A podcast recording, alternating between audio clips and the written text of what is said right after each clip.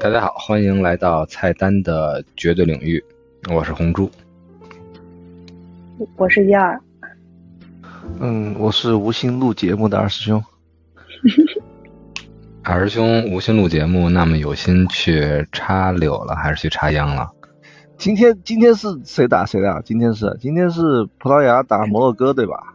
对，对 啊我跟你讲，我葡第二场萄是英牙，法大战。行吧，我就想问一下，还聊不聊电影？不聊电影我就散了。散了散了呗，散了吧，散了吧。散了吧。到我选片的时候真的散了是吧？那不行，我得为我们听友来来争取来来咱们来一周的来相见来。来来，来，那你们不问我一下，为什么？这为什么不问我一下这周为什么要选《菜单》这部电影吗？哎，你想蹭热点呗？都是新片，新鲜出炉，刚出炉的面包最香，热气腾腾。但是这是一道没有面包的面包耶。哦，对对对对对对对对对，哎，傻逼。所以呢，这部片子也不是像二师兄说那么乏善可陈。你再这么铺垫，再这么捧，我可就斗不下去了。啊，有什么斗不下去的？往往崩了聊，往崩了聊。哎，别别别，咱是咱咱认真问一问，好吧？我们来问一下这一期的主理人红猪老师，红猪为什么要选那个菜单这个电影？我还不想答了。二师兄，你要做后期的话，你愿意怎么聊就怎么聊。哎，我正式答一下啊，说白了还是这样，继续延续我们三个每人一周一次轮值台长来确定这次的选片儿。这次轮到我了。由于之前我们两位高知聊的都非常曲高和寡的老片儿，然后很多朋友们我不是高知，我是公知，我我我我是公知，一二老师是母知。这是世界杯综合症吗？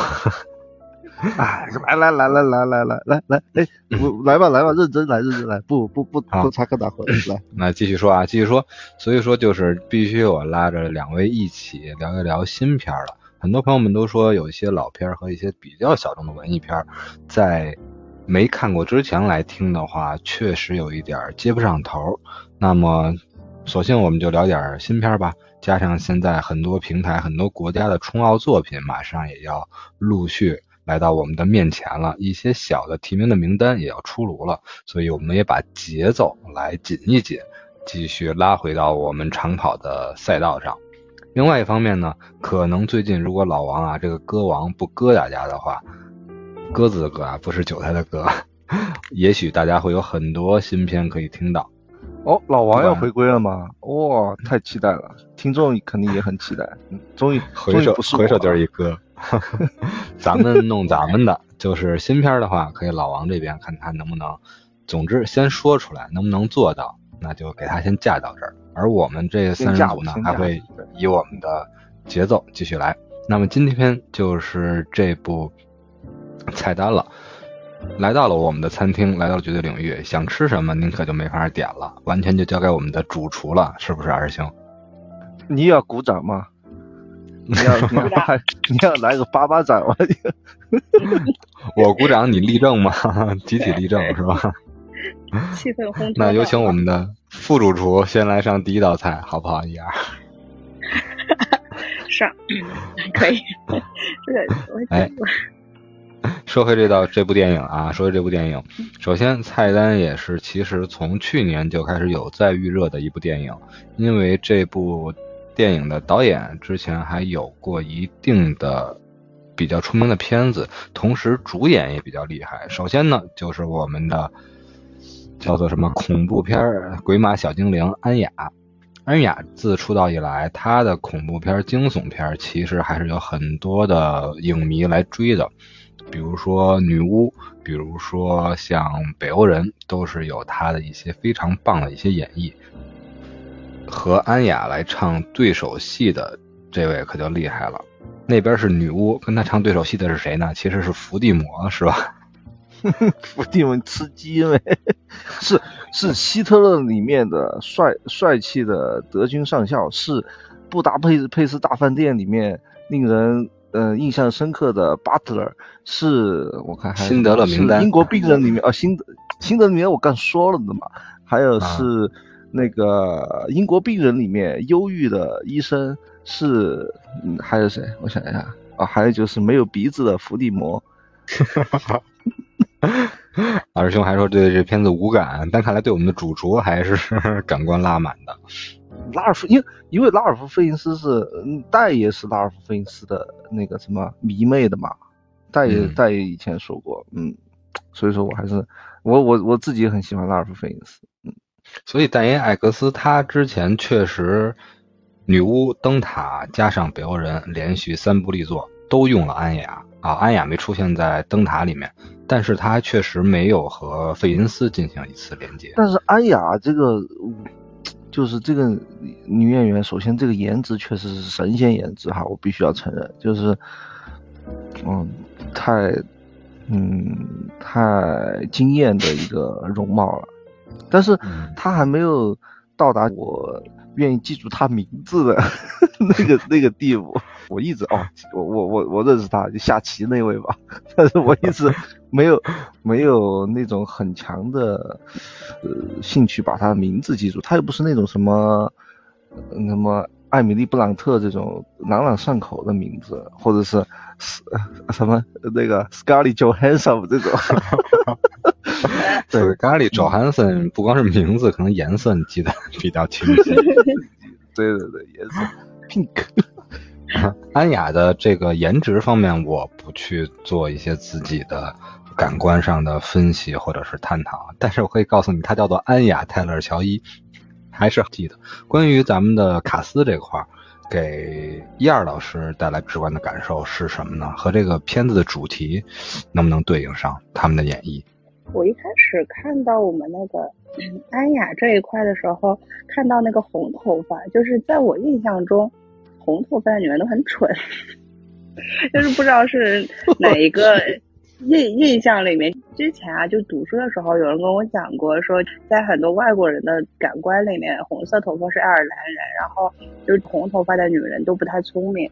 所以我当时看片子的时候，她第一眼出现的时候，我就想说，哎。这个女主为什么是红头发？在这个里面是不是一个非常愚蠢的形象？然后就是这个是个我直观印象。红 桌一儿说明日香属于是纯女孩，你有没有什什么想回应的？嗯、我就想像定真寺一样，在海滨、在沙滩上、在橙汁一样的海水畔，用双手掐住红头发明日香我想掐死你！你太恶心了，是吧？那句台词。然后另外呢，就是《生化危机》的女主也在想，我红头发真的招谁惹谁了吗？也许我确实智商不够，但我足够孔武有力啊，丧尸我都不怕的。对，但是我 看看看到后面，好吧，我们就就是前提嘛，就是我主观印象，然后看到后面就觉得，哎，这个这个我们的安雅还是蛮聪明的。对，就先先不剧透吧，对，但是我只是看完了之后就觉得，嗯，比我想象中他聪明一点。嗯，我们的费因斯呢？费因斯这个形象，作为一个主厨，作为一个心理输出者和绝对的掌控掌控者，这种感觉，这种强强的压制，其实在我观影从头到尾一直都是感受的比较突出的。嗯，对的，他其实第一来一开始的时候，我就在那个寻找主厨是谁，因为就是前面已经铺垫了很多，在说这个主厨多么厉害，多么怎么样，还有这个绝对的说给这个大家吃什么的这个权利，就在找。一开始出现了一个副主厨，我就也想说是不是他，但是后面当主厨一出现的时候，你就知道哦，一定是这个人，因为他的那个给人的感受是那种控制欲和他对于整个的这个。场场面的控制是真的让人感觉，嗯，要听他的，他说什么什么，嗯，吃就对了。真的是，而且主厨这种雪白的厨师的衣服一穿，然后其实他也有一些肢体上的献祭，然后有一些之前付出的偿还，然后最后也是四肢不全，然后作为一个主厨，但他还好是分五谷的，整个的画面。和设计，我感觉还是挺妙的。导演是马克·米罗，但是制片人是乔治·麦凯，再加上他集合了一些的还算是比较有名的一些配角，包括刚才我们提到的尼古拉斯·霍尔特，还有一些亚洲的面孔。总之，就是他们成为了卡斯这个单子的一部分，最后拼出了一个很好的菜单。而最开始菜单我们也提到，这部片子的之所以叫做菜单，是因为他们以一种形式。被主厨一一来邀请上岛，来享用一个非常奢华的盛宴。平均每个人的票价位餐大概是一千二百五十美元，也就是说，他们不是在吃东西，大概是在每人都在吃劳力士。还好嘛，不到四瓶茅台，还好，还好，还好，也还好。那么，有请我们先上今天的前菜，一瓶茅台；副菜 一瓶茅台。主菜一瓶茅台，甜点一瓶茅台，一瓶茅台，酒水没有茅台的茅台，高高完就高了，刚好可以看世界杯。我去，念念不忘的世界杯，也许今天必有回响啊！一二可以给我们讲一下这种没有自己点菜的菜单，然后完全交给主厨的这种模式，其实在国内还是比较少见的，但是在其他国家还是是不是最近比较风行了呢？我我自己吃过几次类似的这样子，但大部分其实是在啊，好，嚯，好啊，好嘛。浅浅的说一下米其林一二三星，反正我都吃过一下下。我知道五星，哎，五星是不是 F 一那种什么赛车轮胎之类？我知道五星 巴西，昨天回家了。巴西，哎，太遗憾了，太绕不过的世界杯。巴西还真的是每次只要被淘汰，立马就打包走人，绝对不留下观赛，这是最后王者的骄傲。呃，叶老师说你上菜上菜，这就是说你路过必须吃，二星是你到了这个城市必须吃，三星是你值得为了这个菜飞到这个城市去，就是大概米其林一二三星的一个客观上的一点的一个标准，对，就更加直观让大家看到。然后回头说那个说是没有菜单的这种，然后大家去吃，其实我吃过几次，大部分是在日料里面。就比如说日料，大家如果去吃一些怀石料理，或者是去吃 sushi 就寿司，他们其实就是会说，那你你大概想要吃一个什么价格的？它会有一个价格的区分，比如说是一千块、两千块、三千块。举例子啊，具体的我其实也不记得当时吃了多少钱，因为是也是在国外吃的，但肯定达不到一千多欧的这样的一个大概，应该就一一两百刀吧，大概。然后就是你去的时候，你刚才跟他说过这样子之后，你会先主厨会询问你说你对什么食物过敏，或者是对什么食物不喜欢，他就会在这个给你的这个菜单里面会避开这样的一个食物。然后如果你吃的时候，你吃到一个特别喜欢的食物的时候，然后主厨也会说哦，那他会根据你喜欢的这个食物额外的给你一点 bonus。其实他们这个看起来没有菜单的东西，其实这个菜单大部分是在主厨脑子里的，就是。没有我们想象中那么定制化。说真的，说你去一百个人，然后这一百个人吃的这个菜单都不一样。但这是某种程度上来说，也是一个噱头。那其实更想体现的是说，说他们餐厅的一个呃优势，就是让主厨来掌控你。就是主厨说我这个已经牛逼到说你来这必须听我的这样的一个感受，所以你就会觉得说哇塞，这个人牛逼，这东西做的好吃。但好不好吃呢？其实，嗨，就那样。我觉得，如果来到这家餐厅，主厨问我对什么过敏，我肯定先告诉他，首先对剁无名指过敏，然后对 绑成毛毛毛这个什么棉花糖过敏，然后对点燃蜡烛的手枪过敏。不要跟我搞这些老实子。然后另外聊回来呢，其实这部片子之所以我们看的时候会有那么多关于美食的联想，就是因为这这部片子足够真实。也刚才就像一二和我们分享的一样，真实，这个片子真实吗？我勒个去！然后我朋友有一天跟我说，他晚上约了一家素食馆，然后他说就咱们一起去吃个饭吧。然后我说好呀。去了之后呢，这个这个餐厅的主理人上了一盘菜。然后这盘菜呢，真的就跟那个菜单里面一样，什么都没有，就是什么东西都是一小份一小份一小份，就大概只够几粒芝麻，就是几粒种子，然后几片叶子这样子一盘的上上来，我当时后背一凉，而且整个餐厅只有我和我朋友两个人，那个餐厅大概能容纳，我觉得可能。能容纳七十个人左右，七八十或者是更多的人，因为它有一个包厢什么的。但是我真的当时看到那盘菜的时候，后背一凉。那只能说你这个朋友有点小气了，这根本不是约你去吃饭，这是约你去吐纳，好吧？哈哈哈哈哈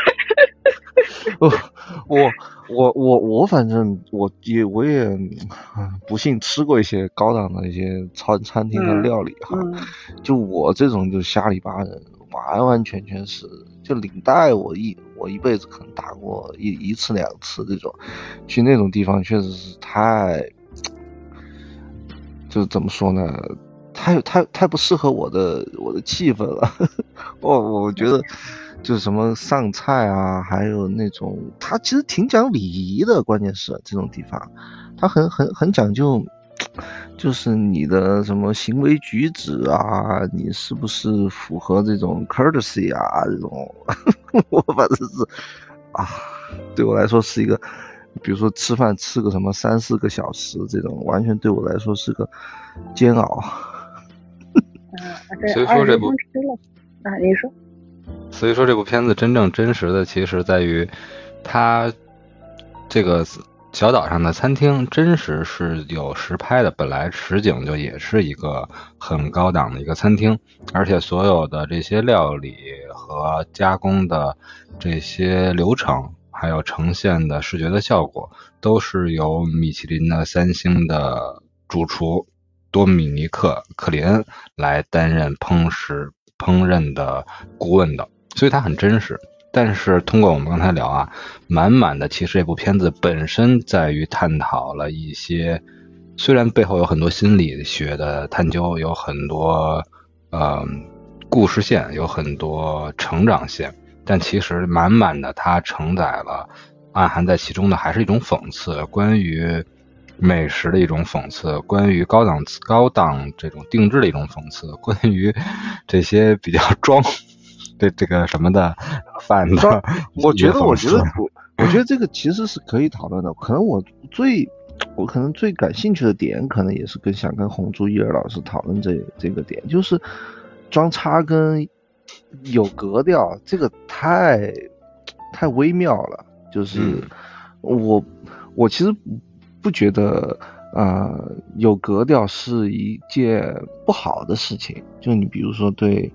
生活有一些品质上的要求，或者你本身就是生活在一种，呃，怎么说呢，呃，档次比较高，或者是就是出入的环境都比较比较高档，然后你本身就可能可能有一种生活上的一种，嗯，上层的那种那种格调嘛。我我本身对这个完全没有没有就是褒贬，我并不觉得这个是一个。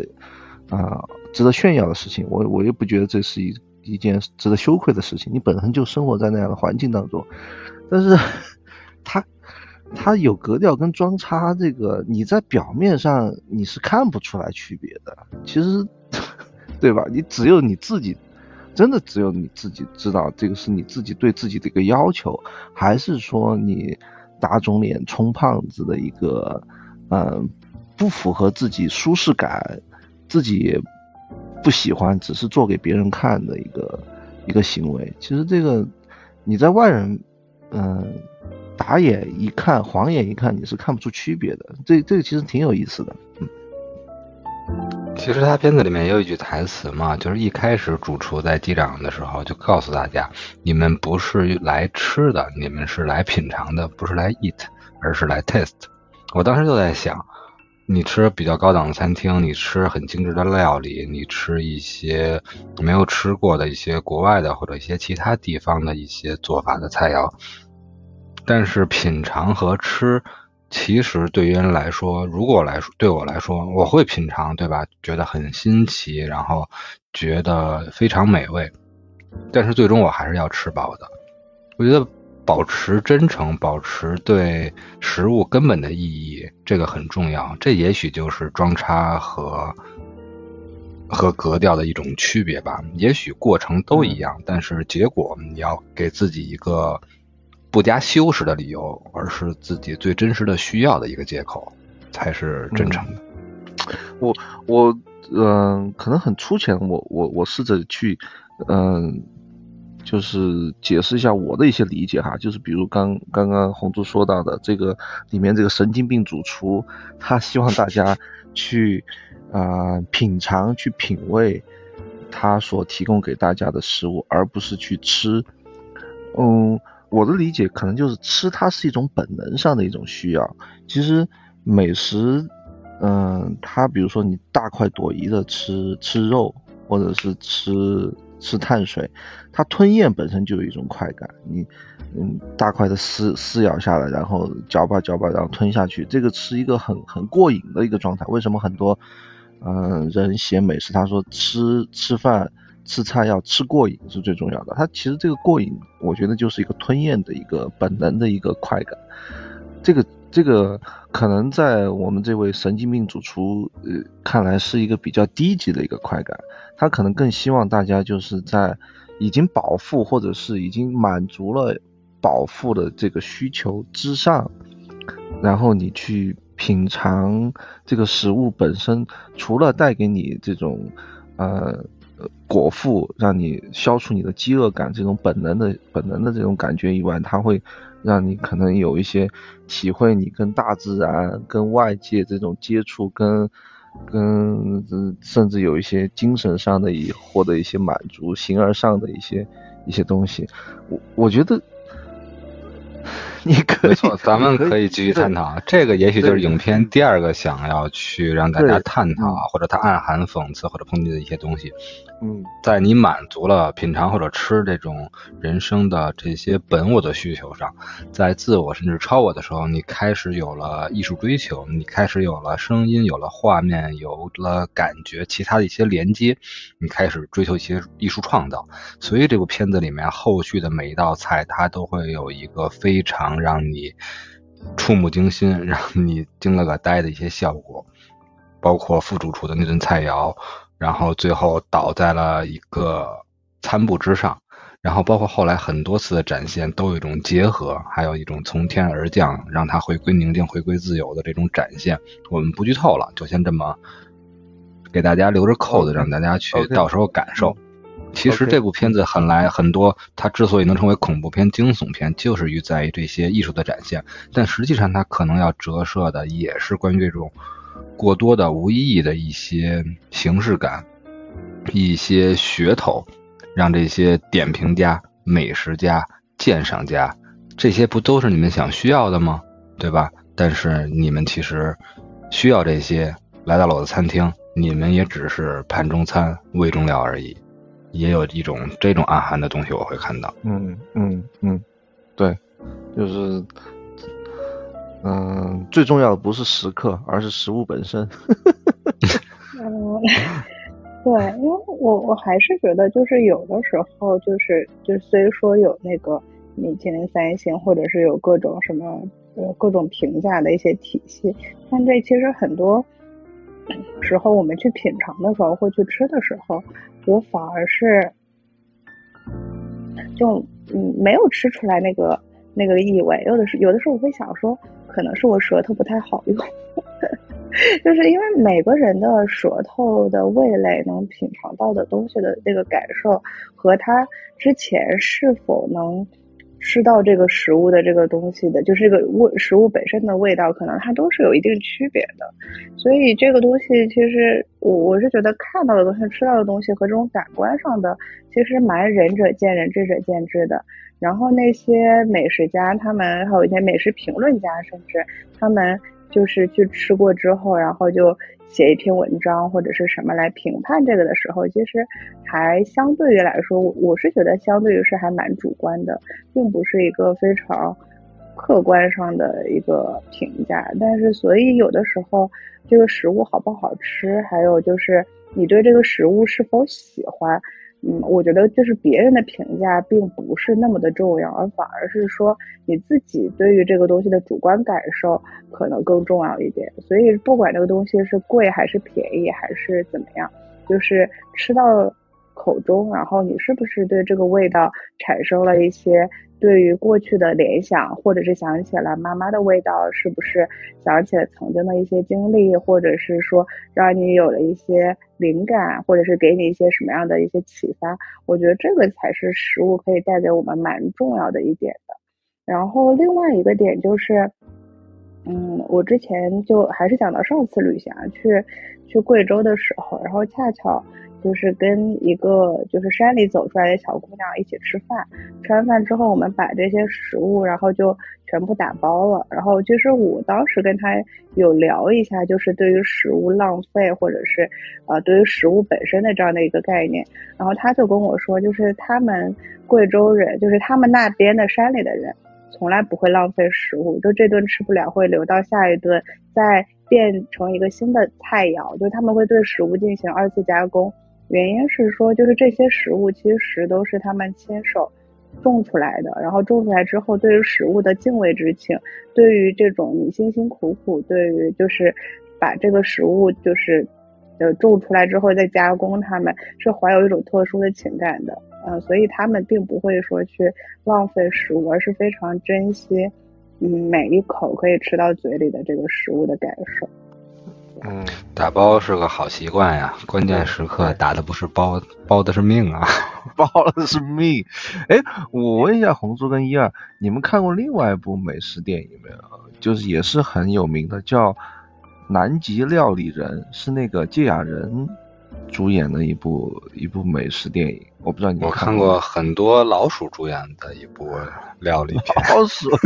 啊，那个我也我也看过那个藏藏藏藏在帽子里面那个那个 就什么什么提线木偶那部电影哈，那那个料理老王，料理老王，那个南京南京料理人那部日本也是一本日一部日本电影，我我我突然想到这部电影还挺有意思，就是他是演的就是日本这边南极科考站，他们有一一堆科考站员在南极生活。然后为了让他们吃好吃舒服，然后这边日本相当于是科研院专门派了一个就芥雅人主演的一个职业料理人去给他们做吃的，就是用南极当地的一些食材，有有两集特别特别我印象特别深刻，就就搞笑，就是那个有一有一天就是这些南极科考人员说，哎，我们好想吃天妇罗啊。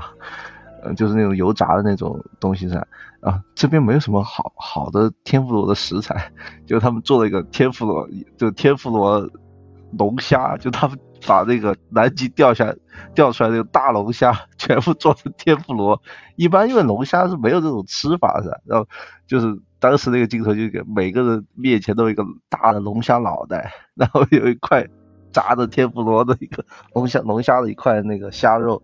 我看了一个场景特别搞笑，还有一个场景就是他们想那个就是呃，因为日本人很喜欢吃很很喜欢吃拉面是吧？然后有一天他们突然发现拉面的存量不够了，哇，整个整个那个南极的科考站陷入了就是呃失控的一种恐慌的一个状态，结果那个芥牙人好像是。怎么怎么捣鼓，跟跟《绝命毒师》里面老白一样，终于捣捣鼓出了面条，然后吃了吃了一顿美美的拉面。那这个片子很有意思，就是，嗯，他演了一个片段，就是季亚人作为这个料料理人哈，他在家是不做饭的，他他在家都是老婆做饭，然后他吃不管老婆做的好吃还是难吃，他都吃老婆做的饭，他自己不做饭。我记得。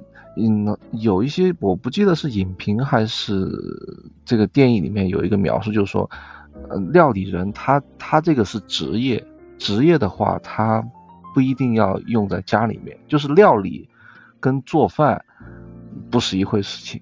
这个这个概念，我我我听着还我觉得还蛮让我回味的。嗯，这部片子我我突然想到了。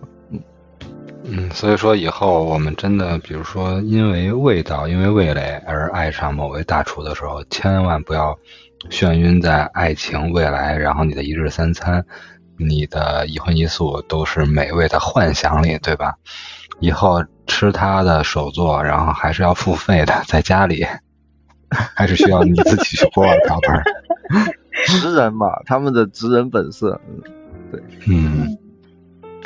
然后我也现在特别想想起了芙蓉镇，然后镇上的米豆腐，真的好想来一碗。对我已经好久好久没有堂食了，包括最近朋友回来，嗯，也没办法。嗯，但是呢，很幸运的是，我们的燕儿，即我们在中央车站，在西线无站的无站室的时候，他在安吉，然后在中央车站的时候，他在贵州。这次来到了我们这一期的菜单，他又前往到了。这次应该是到哪儿？到了泉州是吧？泉州，哎，到泉州了，哎，福建省全国各处。我靠，太羡慕了，嗯。啊，对，但是泉州是真的是当地的美食，让我就现在的一日八餐，每一餐都不一样。就泉州是个还蛮有趣的地方，因为，嗯，对，泉州真的非常非常的。我向往的就是等到慢慢恢复正常以后，我肯定是我的一个设设定的目目的地之一。嗯，你是要去惠安吗？惠安，惠安在什么地方？惠安就是在泉州附近，大概三十公里左右。然后就对惠安，泉州被称作美女之乡，然后惠安是美女之乡的美女聚集地。重庆不是美女之乡吗？会泉泉州也是美女之乡哈。嗯，美女之乡可能定义有很多，但是帅哥之乡可能我知道是在我们这个区。你们那个马 爷之乡吧？你们那个区是？对。老王交给我们是吧？那还不都是有老王的衬托吗？嗯。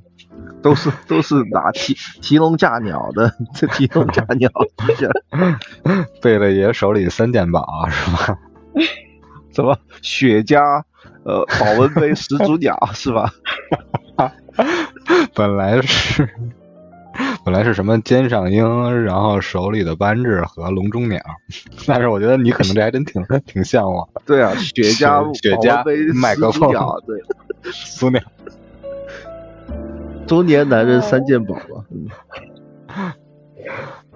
我们还挺后十八岁的样儿吧，太油腻了，这绝对有根据。嗯，对，刚刚说到说这个泉州的美食，就是泉州，我我来了之后，我觉得它的美食和其很多其他地方不太一样，因为它是跟呃很多的。小吃在泉州特别的出名，就我其实，在泉州到现在为止，我已经来到这里第四天，我只走进去一次饭堂，就饭店里面，然后正经的坐下来点菜，剩下的感觉每一顿都是，哎，这家吃一个猪血汤，然后这一家吃一个姜母鸭，然后这一家吃一个马蹄酥，就是一直是走在路边，然后就是这一家吃一点，那一家吃一点，然后就。感觉就是这样子就可以，就是满足了 这样的一日三餐，而且他们你还是要吃点健胃消食片哦。这个就是善善意的提提。反正一日八餐这个词是我人生至今第一次听到。哦，不是，但是我这个有一说一，就是。昨天因为看世界杯，然后恰巧泉州这个有一条，就是它的西街后面有半条街都是酒吧，然后这个就是正常的话，咱们酒吧印象里面就是一一家家酒吧嘛。但泉州这一条小街上还蛮有趣的，就是一家酒吧，然后边上可能就是配一个小吃店。然后一家酒吧，然后配一个小吃店，然后这个从头到尾的这个小吃店是不重复的，就它不是说就是大家卖的都是差不多的。就比如说开头一开始在吃马蹄酥，然后走着走着到后面我就吃个田螺，田螺后面我再吃个生蚝，这个生蚝的价格也让我非常的瞠目，就是三十块钱，大概中中型的，大概吃了十四个，好像十十四只，对，大个的是十只。对，就是所以就是非常的物美价廉，然后又好吃，就是我以为老师你吃的火 气有点壮哦，我我我在珠海的时候也遭遇过这个物价，然后那个然后海边写着写在那个那个礁石上，不许打蚝，违者罚款五元。我我就想哇，我要去打一百只。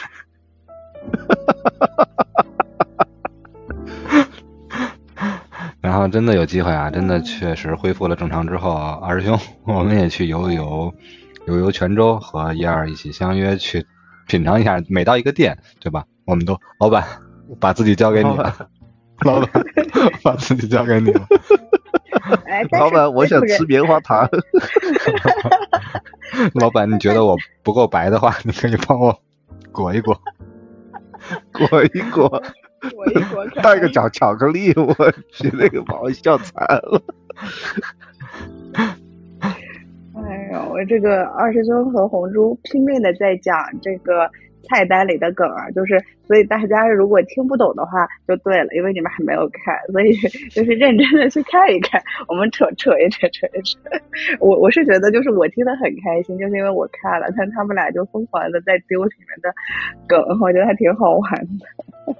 嗯。这个其实刚才你讲的泉州还特别的有意思，一条美食街由不同的美食组成，所以你能够一日八餐，也就是走一路吃一路，快快乐乐玩一路。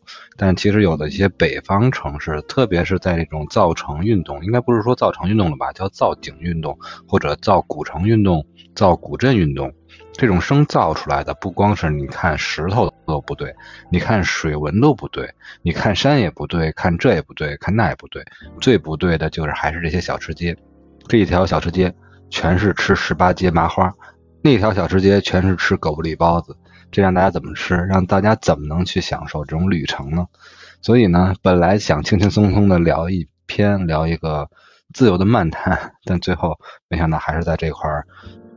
去慨叹了一些东西吧，但是我觉得恢复正常之后，可能大家包括很多很多人、很多很多层面都会有更多的思考和反思。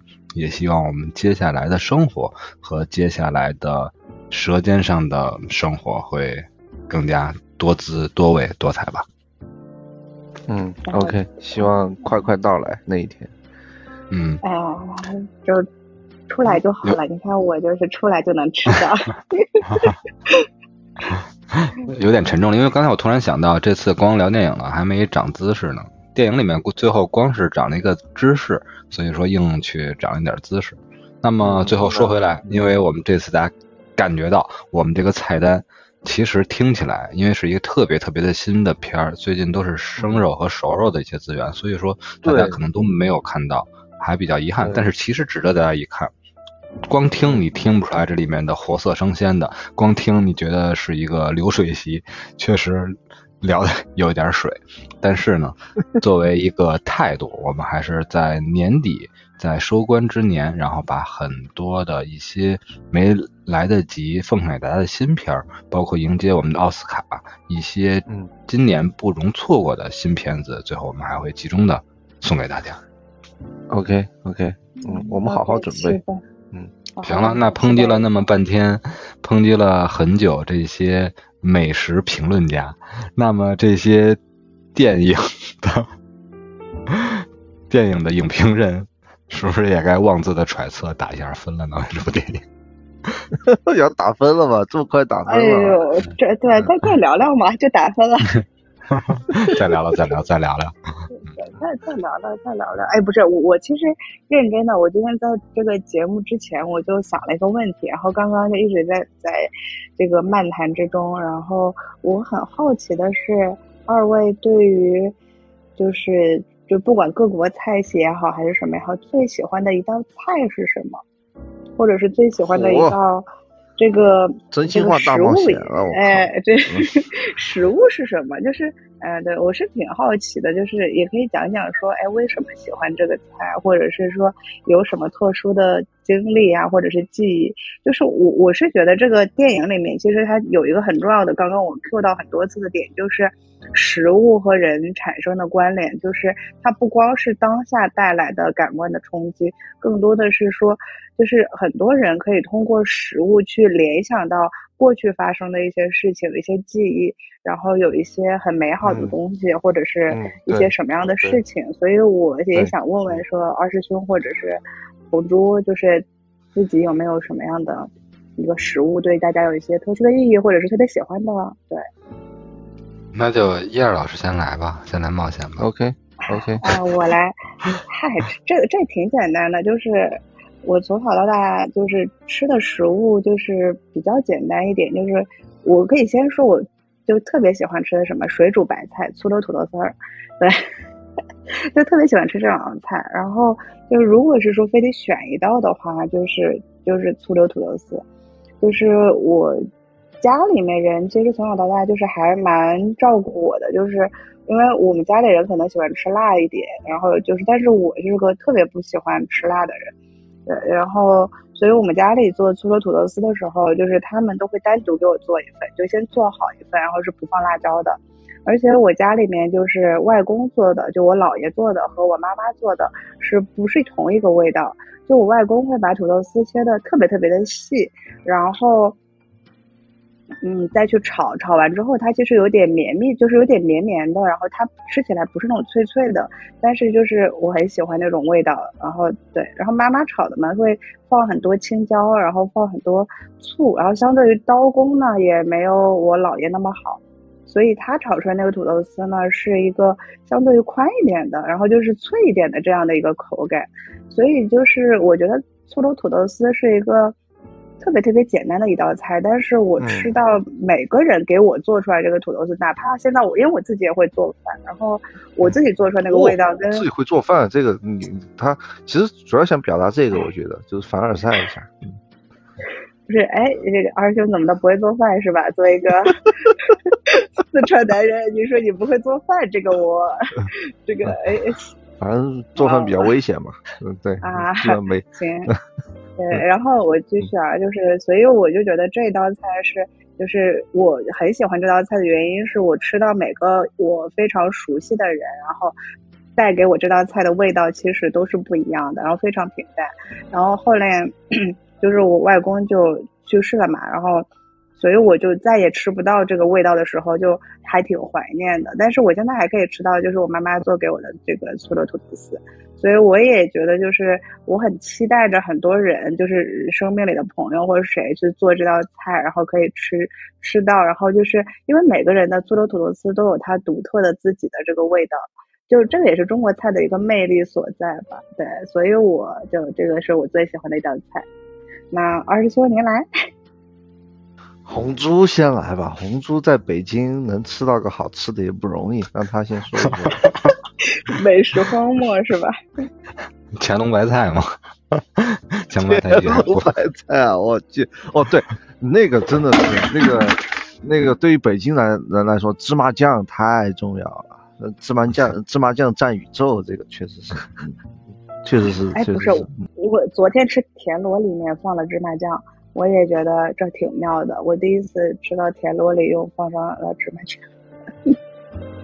来吧，红猪，红猪，来，嗯，烤鸭，燕老师上菜上了一道，烤一下，上来就这么结活。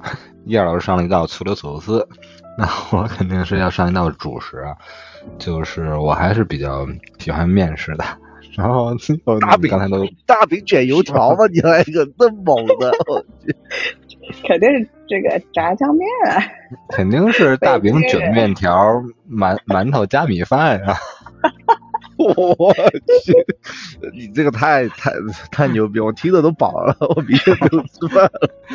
明明是主食荒漠，嗯，确实是炸酱面，确实是炸酱面，说了很多遍，结果可能大家都不爱不太爱听了。其实理由也和刚才燕儿说的特别类似，然后家的味道，家人的味道，然后回忆的味道。然后，但是其实向往的，刚才也有提，比如说像芙蓉镇的米豆腐这种，其实我不是一个很爱吃豆腐的人。哦，但是我哦，我们知道。好好好，但是对自己没没有吃过的 这个米豆腐这道菜，历经了几十年波荡起伏的光景，最后还摆在这个摊位的这种米豆腐，这种形式、这种感受的。很简简单单单的一个一种小吃，对吧？大家可能知道我说的单纯不止这一碗米豆腐，这种类型都是我特别喜爱的。还还还得是小庆姐给你开的小灶，就专门给你煮的那一碗米豆腐，那个才 香。没有小庆姐了，都已经是阿庆嫂了。哦哦，对，阿庆嫂。嗯，看阿庆嫂真是不寻常，对吧？然后那二师兄呢？看看二师兄的这个来自这么一个。美食，这次是什么美食密林的地方？他会最美食喜爱的食雨林哈物是什么？啊，对，我我其实聊吃的，我们可以做十期、二十期节目都够。进入 吃的东西还是就乱七八糟的东西还是比较多。嗯，印象很深的其实也很多，但是刚刚那个叶儿老师一说到这这个问题的话，我可能第一时间想到的是一个还比较小众的一个吃的，我不知道那个红猪跟叶儿老师吃过没有，是一种东南亚的美食，叫拉沙。我不知道红猪伊尔老师听过没有？啊，我吃过啊。对，整整整羊的，是不是？整 鸭，整鸭，哦，东南亚也算羊的哈。东南亚，东南亚还可以。这个我，但我觉得有点辣，对我来说。零丁洋里探零丁，怎么能不养？今天今天今天红猪老师输出也很猛啊！我去，反正不好好聊都能聊，我发现了，大家。来来来，继续继续。它其实是一种，我我我给大家介绍一下吧。它是一种呃东南亚的很很普遍的一种就是快餐，就是呃嗯咖喱米粉，你可以理解成，然后它也有那种菜码，它一般菜码就是豆芽、油豆腐，还有就很多了，你可以加鱼丸，也可以加呃虾或者加。呃，各种各样的海鲜，就可能是蛤啊，或者是小鱿鱼啊、鱿鱼仔啊，你都可以加，就看看你自己喜欢。然后它那种，嗯、就是汤汤底呢，它是就是专门的拉沙，它是一种咖喱的一种汤底，就那个味道吃起来很特别。因为我我有幸在东南亚待过一段时间，而且我是在。呃，我不知道大家了不了解马来西亚，就马来西亚分成西马跟东马，西马是比较发达的一个区域，就像什么槟城啊、吉隆坡啊，还有马六甲这些，就是经济发达，然后人口流动比较多的地方都是在西马，东马就是呃印尼跟马来西亚就是在就是共同占领那个叫婆罗洲岛，婆罗洲岛。就那个地方稍微原始一点，然后我是在东马待过一段时间，就是我在一个城市叫明都鲁，然后那个地方，关键是我现在如果再想去的话，都很难有机会去。然后我当时在那儿就是待的时候，就有一个路边的一个小摊，也是一个应该是当地的一个马来华人，然后在路边摆了一个小摊，专门卖这种咖喱的，他那个味道就很特别，很特别。他他喜欢在上面放那种我刚刚说的那种墨鱼仔，他其实那个墨鱼仔他都有一点，我觉得估计是 他放放的隔夜的，或隔了两三夜的，都有点臭鱼烂虾的那个味道，就吃起来有点臭臭的。但那个那个味道太特别了，就是嗯，每每次我只要路过他那，我都会点一碗拉萨，然后在那吃吃一。吃的很过瘾，就那个那个确实是一个很过瘾的一个一个味道，但我现在再想吃这种属属于是有点食品安全都成问题的这种食物，但是你如果我现在想吃的话吃不到，而且我在嗯国内都没找到特别正宗的做做嗯马来这种拉萨比较正宗的店，对，很很遗憾很遗憾，我觉得就是这个。现在我想吃的话，不不太容易吃到的一个食物，就让我印象很深。嗯，呃，其实可以理解为，就是就是，如果没吃过的人，可以理解为咖喱味儿的麻辣烫，有有一点那个意思啊，就是。对，它是它是那个粉也很特别嘛，它那个米线，它也不是米线米粉，它又也不是新中米粉那种米粉，那种很细的，反正就是很。当地的很很很在地的一个小吃，我上上海是有，但是我觉得肯定不如二师兄吃的那个当地的东西那个味道，尤其是因为他那个是是已经有点过期了、发臭了的海鲜，那个真的是呃太特别了。那个二二师兄，我推荐你啊，那个叫什么？你要不然去贵州吃吃虾酸、鱼酸和臭酸。哦，可能那个我你也比较我有点接受不了。那个他们还吃那个叫什么来着？那个就是牛的胃，然后反刍的那个东西，那个也是。牛瘪牛瘪火锅。对嗯对对，那那个也是我不太能接受的，我可能只能接受一点轻微的这种发酵的这种腐烂的东西，可能 这太太重口味了，我我估计红猪不知道他能不能尝试一下。嗯嗯嗯，这个什么腐怎么还腐烂这块儿了？那么 就就别别再往下继续往下聊了。本来一个美食盛宴，大家还没看下去呢，结果让大家看觉得是另外一种恐怖片，是吧？那打分吧。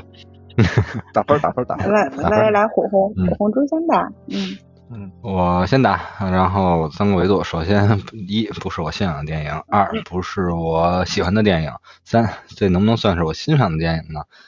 如果要说不是的话，那我为什么要选这部片子？确实最近资源确实比较难找，然后好影片，然后现在上映的、公映的，包括上网络的也比较少，所以可能臆想着大家的胃口来选一部比较，嗯，让大家的心情可以跌宕一点的，然后让大家观影可能会感官上更去激动一些的电影，所以选了这部片子。嗯，总之呢，也不给自己开脱了，高就是高，低就是低。我为这部片子打出的分数是六点五分。OK，叶儿老师来吧，你打个分。啊，我打个分啊，我对这个片子就是在我的视角里，就是看到开头，其实大概就知道结尾的这样的一个片子。但是不得不说，就是里面的一些菜的本身的这个呈现，还有就是这个我们女主的颜值上，其实这个是我还是比较喜欢的。但是故事的结构和这个这个程度其实一般，但是它惊悚吧，就是中间有几处我是呃就轻微尖叫了一小下，但是所以我觉得整体上还是 OK 的，就是值得大家当一部爽片，或者是说最近如果没有电影看去看的话，是值得这样子去以这个视角去看一看的。嗯，但是说多喜欢这个片子嘛，我其实并不是说会是一个让我感动或者是就是它触及到灵魂的这样的一部片子，对，所以我给这个片子打六点三分。嗯，那二师兄呢？哎，红叔，你发现没有？就是比如说你你要和像伊尔老师这种就是人类高质量女性出去，比如说呃聊聊天啊，还是还是怎么样的，去高档餐厅还是一个比较好的选择，就还是要吃这一套的，对，花花花花点钱，然后也显得自己品味高一点，对吧？哎，对啊别，我吃一我这顿对，吃一顿高档的，对吧？享受一下环境，最后打包一个汉堡包回家。呃，你来打分吧二师兄，二师兄来打吧。我打，呃、我打一个，我跟红猪一样，我打个六点五分吧。我觉得总体来说，这部片子就是，嗯，可看可不看，看了呢也不会觉得浪费时间，因为它整个在剧本编排上啊、影片节奏上啊，它都是一部合格的，呃，怎么说呢，就是那种像密室逃脱啊、电锯惊魂啊，还有。这种那那种惊悚片的这种都是都是及格及格线上的，而且它的所用的这种创意就是，嗯，旧瓶装的新酒，它里面装的是这种美食的这种酒，我觉得还是能够吸引一部一部分就是对美食啊，对于嗯怎么说呢，高级餐厅可能有有一些想象的一些影迷去去看这部电影，然后整个故事的架构，我觉得都是。拍摄的其实，嗯，在及格线以上的，但是就更多的东西，我觉得就就不太可能在这部电影里面看到了，所以我打一个六点五分吧，嗯。总之呢，最近大家偏荒，没有好资源的话，很多我们想看的、想聊的电影，其实一直都还没有出，所以我们也会把重磅留给最后，作为一个嗯餐前的调剂作为一道没有面包的面包。这次绝对领域就感谢大家相信我们，然后把这次的电影选片交给我们。无论它是一个没有面包的面包也好，还是一道搓罗索罗斯、一碗炸酱面，还是一个二师兄说的那个什么鬼，对吧？还是大饼吃就对了卷油条，对，行，那以上呢就是我们今天给大家呈现绝对领域这次的空中见面，我是红猪。嗯，我是一二，我是二师兄，好，大家再见，下次再见。拜拜拜拜拜拜拜。